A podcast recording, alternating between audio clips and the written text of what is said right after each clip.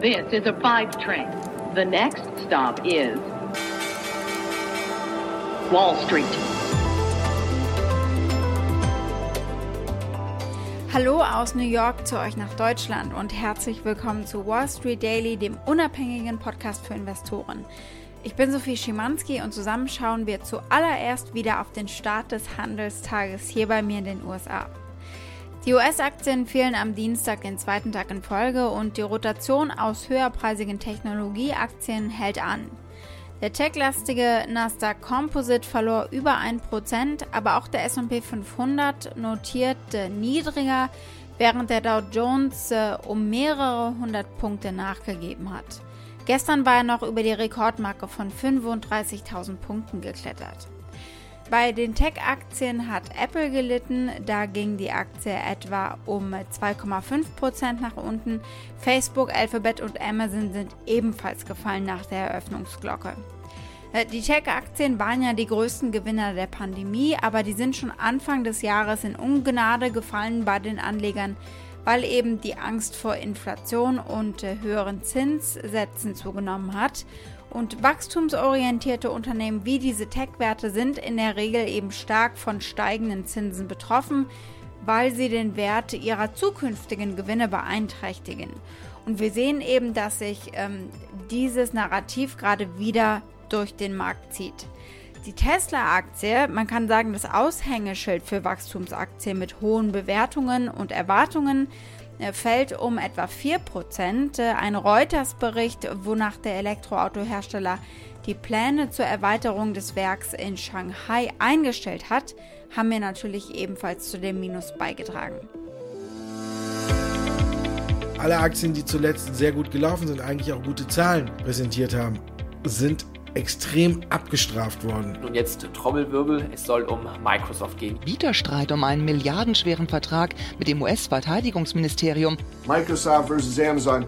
Who's going to be king in the cloud? Es bleibt natürlich spannend, inwieweit das hier weitergeht und inwieweit auch die Berichtssaison, die ja noch am Laufen ist, Impulse setzen kann. Wir blicken heute als erstes auf die Tech-Aktien, die so leiden. Wir schauen, was da passiert und äh, fragen uns, passiert das zu Recht? Äh, wir blicken dann auf den Streit der Giganten, kann man sagen. Amazon gegen Microsoft und das Pentagon. Es gibt Impfstoff-News von Pfizer und BioNTech. Äh, der Impfstoff ist jetzt auch für jüngere US-Amerikaner zugelassen. Von Virgin Galactic, dem äh, Weltraumtourismusunternehmen, gab es Quartalsergebnisse und äh, hier leidet die Aktie aktuell sehr stark und wir schauen, was da eben los ist. Die Aktie des Tages ist aber die vom Softwarekonzern Palantir, die fiel vorbörslich um 9% nach eigentlich ganz guten Ergebnissen. Wir versuchen den Anlegern in den Kopf zu gucken, was war da los? Spoiler Alert, die Aktie steigt nach Handelsstart wieder an.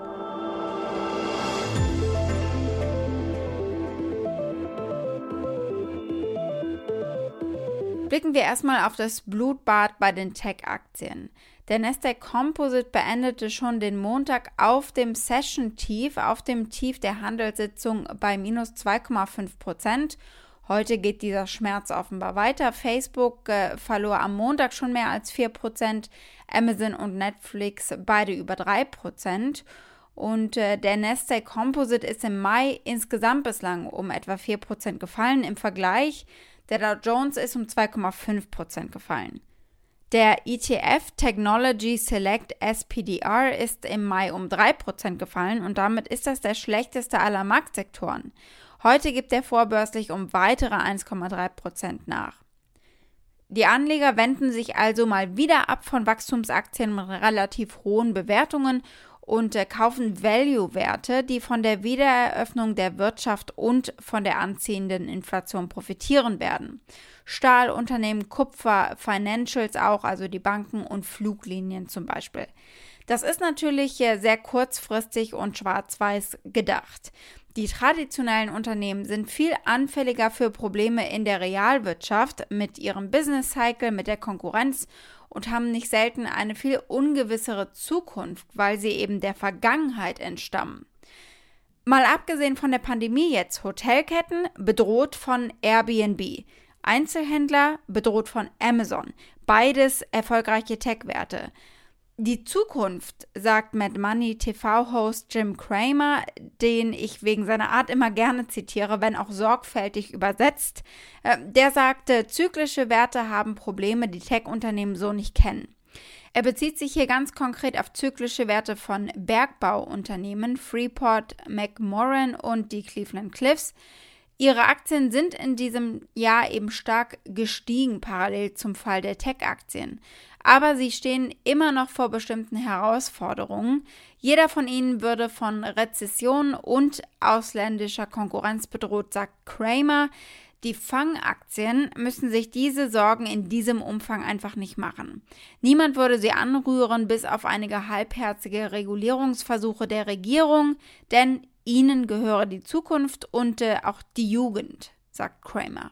Each of them have been threatened by recessions, foreign competition. At times, Cleveland Cliffs and Freeport had to go hat in hand for money to survive. The FANG stocks, they don't have to do that. I know they're currently out of favor in the Wall Street fashion show, but I'm telling you it's temporary. You have to resist the urge to believe that FANG is finished and dump it on the obituary chatter. It's why I've always told you to own Apple, don't trade it. How that? Okay, yeah, for this year, I'm a chump. Now, you could argue I'm cherry picking here, as there are other, plenty of other companies that could rival FANG. I disagree. Time and again, the industrials and the oils and the financials and the railroads and the airlines and even most healthcare companies have run into trouble, either with the business cycle or the government. Other than some political grandstanding, no one has really laid a glove on FANG. And you know why that is? It's because FANG owns the future. When you have young, smart people on your side, you're going to win.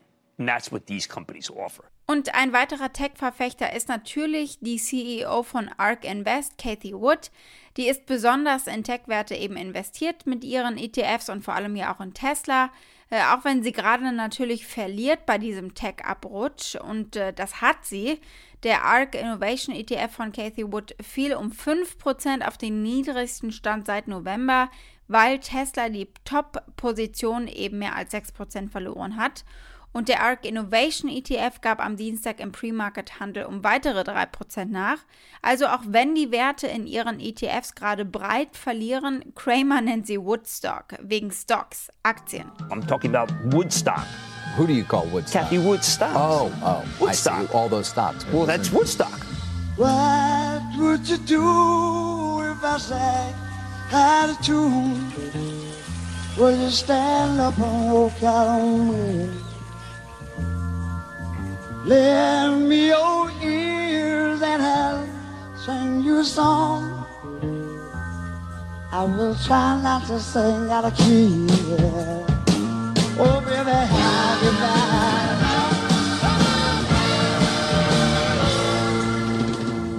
Zurück in die Zukunft, zurück zu den Tech-Unternehmen quasi. Das Einzige, was ihnen vielleicht gerade gefährlich werden kann, sind die anderen mächtigen Tech-Konzerne.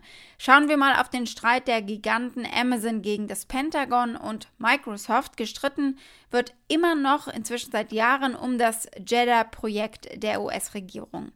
JEDI ist das Cloud Computing Projekt des Pentagons. Und obwohl sie das dringend brauchen, hat die Verteidigungsministerin gesagt, lassen sie es in dieser Form vielleicht ganz bleiben. Es gibt einfach zu viel Ärger an dieser Stelle. Microsoft hat den Zuschlag 2019 eigentlich gewonnen, dem Pentagon äh, diese Cloud-Infrastruktur zur Verfügung zu stellen für 10 Jahre und 10 Milliarden US-Dollar. Beworben hatten sich natürlich auch andere große Tech-Unternehmen, Google zum Beispiel und Amazon. Die sind dementsprechend leer ausgegangen und Amazon ist ein sehr schlechter Verlierer offenbar und hat damals geklagt gegen diese Entscheidung. Im Mittelpunkt stand die Frage, warum Microsoft den Zuschlag bekommen hat und nicht sie. Amazon galt nämlich damals schon als aussichtsreicher Kandidat, weil ihr AWS, also Amazon Web Services, die Cloud Computing Arena schon dominiert hat und das Unternehmen bereits klassifizierte Server für andere Regierungsbehörden einschließlich der CIA bereitgestellt hat. Amazon sagt, ihnen sei der Auftrag nicht zugeteilt worden, weil der damalige Präsident Donald Trump Jeff Bezos, dem Amazon-Chef, in einem persönlichen Rachefeldzug habe schaden wollen. Trump hat damals öffentlich gegen Bezos und die Washington Post vor allem die Zeitung geschossen, die eben Bezos gehört. Also von ganz weit hergeholt ist es nicht. Mit der Klage haben sie bislang sehr effektiv dafür gesorgt, dass Microsoft und das Pentagon nicht mit der Arbeit beginnen können, sondern sich eben mit Rechtsstreitigkeiten und mit ihnen auseinandersetzen müssen. Und dann hieß es vergangenen April nochmal, nee, wir bleiben bei Microsoft, also vielleicht. The Department of Defense has completed its comprehensive reevaluation of the JEDI cloud proposals and determined that Microsoft's proposal continues to represent the best value to the government. You know, this is a blow to Amazon Web Services. And of course, Google was another entity that was out there interested in potentially getting this contract. There's been a lot of legal wrangling around this. There will continue to be some legal wrangling around this. So this is not necessarily set in stone, but the Pentagon out with a fairly definitive statement right now saying that it believes that Microsoft represents the best value. Gegner des Projekts in dieser Form, auch auf der Regierungsseite gibt es und die sind der Meinung, dass Jedi mit Microsoft gekickt werden sollte, weil der Ansatz, einem Einzelanbieter einen solchen wichtigen großen Zuschlag zu erteilen, unangemessen und veraltet sei. Das Pentagon sollte Jedi unter mehreren Unternehmen aufteilen und das würde eben auch das Risiko rechtlicher Anfechtungen verringern durch ausgeschlossene Unternehmen. Amazon hat es also jetzt nach zwei Jahren geschafft, äh, sollte Jedi ganz unter den Tisch fallen mit Microsoft.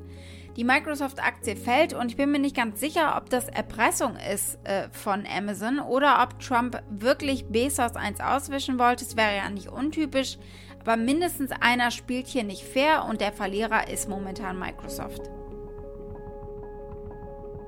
Blicken wir als nächstes auf die Impfstoffe. BioNTech und Pfizer sind mal wieder die ersten mit etwas, mit ihrem Impfstoff.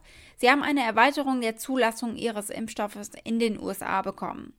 Die Zulassungsbehörde FDA genehmigte am Montagabend Ostküstenzeit Pfizers und BioNTechs Impfstoff für Kinder im Alter von 12 bis 15 Jahren. Bundesstaaten werden Schüler vor dem Schulbeginn im Herbst damit äh, womöglich schon impfen lassen können. Das war nämlich auch das Ziel der US-Regierung, Immunologe Anthony Fauci. We project that high school students will very likely be able to be vaccinated by the fall term. Maybe not the very first day, but certainly in the early part of the fall for that fall educational term. elementary school kids were doing this, what's called age de escalation studies, mm-hmm. to make sure it's safe and immunogenic in them. They likely will be able to get vaccinated by the very first quarter of 2022. Der Zwei-Dosis-Impfstoff ist bislang zur Anwendung bei Personen ab 16 Jahren zugelassen. Der Impfstoffrat des Zentrums für die Kontrolle und Prävention von Krankheiten, also das CDC, hatte letzte Woche ein Treffen angesetzt, um die Verwendung bei Kindern zu überprüfen. Wenn es dort, wie erwartet, äh, genehmigt wird, könnten Jugendliche bereits diese Woche geimpft werden. Die Zulassung durch die FDA für Kinder unter 12 Jahren könnte in der zweiten Hälfte dieses Jahres dann erfolgen.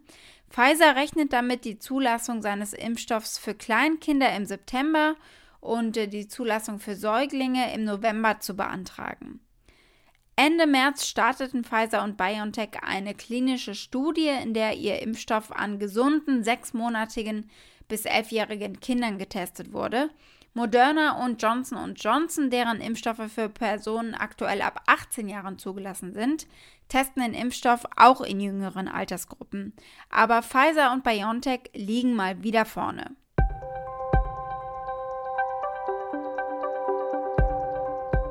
Blicken wir als nächstes auf das Weltraumtourismusunternehmen Virgin Galactic. Da hatten wir vergangene Woche drüber geredet. Ich meine, die hätte sich jemand als Aktie des Tages gewünscht. Und auch wenn man da glauben will und wartet und hofft, dann wird man bei dem Raumfahrtunternehmen von Unternehmer Sir Richard Branson enttäuscht momentan.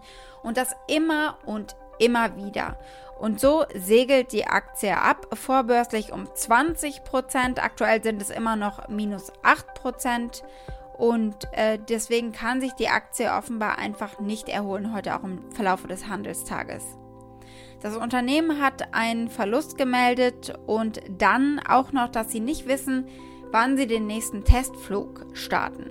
Mike Moses, das ist der Präsident von Virgin Galactic, sagte in der Telefonkonferenz, dass die Unsicherheit auf ein potenzielles Verschleißproblem zurückzuführen ist, das letzte Woche festgestellt wurde. Sie würden nächste Woche ein Update geben zu ihrem nächsten Testflug. Das Weltraumtourismusunternehmen meldete einen bereinigten EBITDA-Verlust von knapp 56 Millionen US-Dollar, ein bisschen weniger als der Verlust im Vorquartal und äh, auch weniger als das, was Analysten erwartet hatten. Das Unternehmen erzielte im Quartal wie im Vorquartal einen Umsatz von 0 Dollar. Virgin Galactic verfügte zum Ende des ersten Quartals über Cash von rund 617 Millionen US-Dollar. Ein Problem, weniger nämlich als im vierten Quartal. Weltraumtourismus ist natürlich eine absolute Nische, weil man eben nur sehr schwer Geld damit verdienen kann bislang und weil die Investitionen so hoch sind. Aber Richard Branson wäre nicht Richard Branson und Elon Musk wäre nicht Elon Musk mit SpaceX, wenn ihr Pioniergeist sich durch äh, schlechte Quartalsergebnisse stoppen lassen würde. Und darauf setzen die Anleger ja auch oft. Richard Branson schreibt und liest hier einen Brief an seine Enkel, nachdem die VSS Unity das erste Mal vor einigen Jahren ins All geflogen ist, bemannt. You are at the very start of life. It is an incredible gift and it is there for the taking. It will deliver highs and lows, but by living it to the full, by always trying to do the right thing, by keeping a childlike sense of adventure, it will indeed be wonderful. I used to think of space as a destination, but I now realize it's a journey with some amazing milestones along the way. Your lives will be transformed by space, and it will give your generation the planetary perspective on which the future of humanity rests. That we're all in this together, fellow travelers on Spaceship Earth.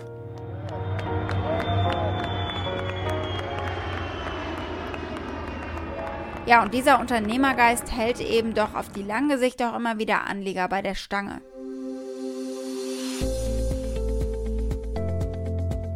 Die Aktie des Tages ist die vom Softwarekonzern Palantir. Da gab es Quartalsergebnisse und vor allem aber einen ganz schönen Kursrutscher vorbörslich. Regierungsbehörden verwenden die Software von Palantir, um Daten zu sammeln und Informationen zur Terrorismusbekämpfung und für militärische Zwecke. Der Softwarehersteller strebt auch eine Expansion an, zum Beispiel im Bereich Gesundheitswesen und äh, im Bereich der Energie. Das Unternehmen meldete im ersten Quartal ein bereinigtes Ergebnis, das den Erwartungen entsprochen hat, während das Umsatzwachstum sogar über den Wall Street-Zielen lag. Das Ergebnis für das Märzquartal betrug 4 Cent pro Aktie. Der Umsatz stieg um 49 Prozent auf über 340 Millionen US-Dollar. Für das im Juni endende Quartal, also das laufende Quartal, prognostiziert Palantir ein Umsatzwachstum von 43 Prozent. Analysten hatten für das zweite Quartal einen Umsatz äh, von plus 32 Prozent erwartet. Die Aktie fiel aber nach diesen Ergebnissen um fast 10 Prozent auf 16,60 Dollar äh, bevor der Markt eben heute eröffnet wurde. Das liegt auch natürlich am Tech-Ausverkauf insgesamt. Wir haben vorhin darüber gesprochen. Die Aktien von Palantir leiden aktuell. Sie fielen am Montag bereits um 6,5 Prozent auf den niedrigsten Stand seit Ende November. Was ist da los gewesen? Die Aktie ist ganz einfach ausgedrückt teuer und die Marktbewertung also hoch im Vergleich zu dem, was das Unternehmen einnimmt. Das kann dann natürlich ein Katalysator sein, wenn in einem Markt sowieso schon Sektoren rotiert werden. Darüber hinaus haben die Führungskräfte des Unternehmens Palantir kürzlich zig Millionen Palantir-Aktien verkauft. Aber die Aktie fängt sich im frühen Handel und zieht wieder an, wenn auch nur leicht um etwa 3%. Blicken wir auf die Meinungen der Analysten. Sechs Stück sind es, einer sagt kaufen, fünf raten dazu, die Aktie zu halten. Laut dem durchschnittlichen 12-Monats-Preisziel von über 26 Dollar hat die Aktie aber immer noch ein ordentliches Upside, denn sie liegt aktuell bei etwa 19 Dollar. Wall Street. Das war's mit Wall Street Daily für heute. Ich hoffe, ihr seid morgen wieder mit dabei. Dann haben wir unter anderem den CPI, den Verbraucherpreisindex, der uns natürlich Aufschluss zur Inflation gibt und nicht nur uns, sondern vor allem der Notenbank. Es gibt Quartalszahlen von Bayer, von der Deutschen Telekom, dem japanischen Softbank und der Dating-App Bumble.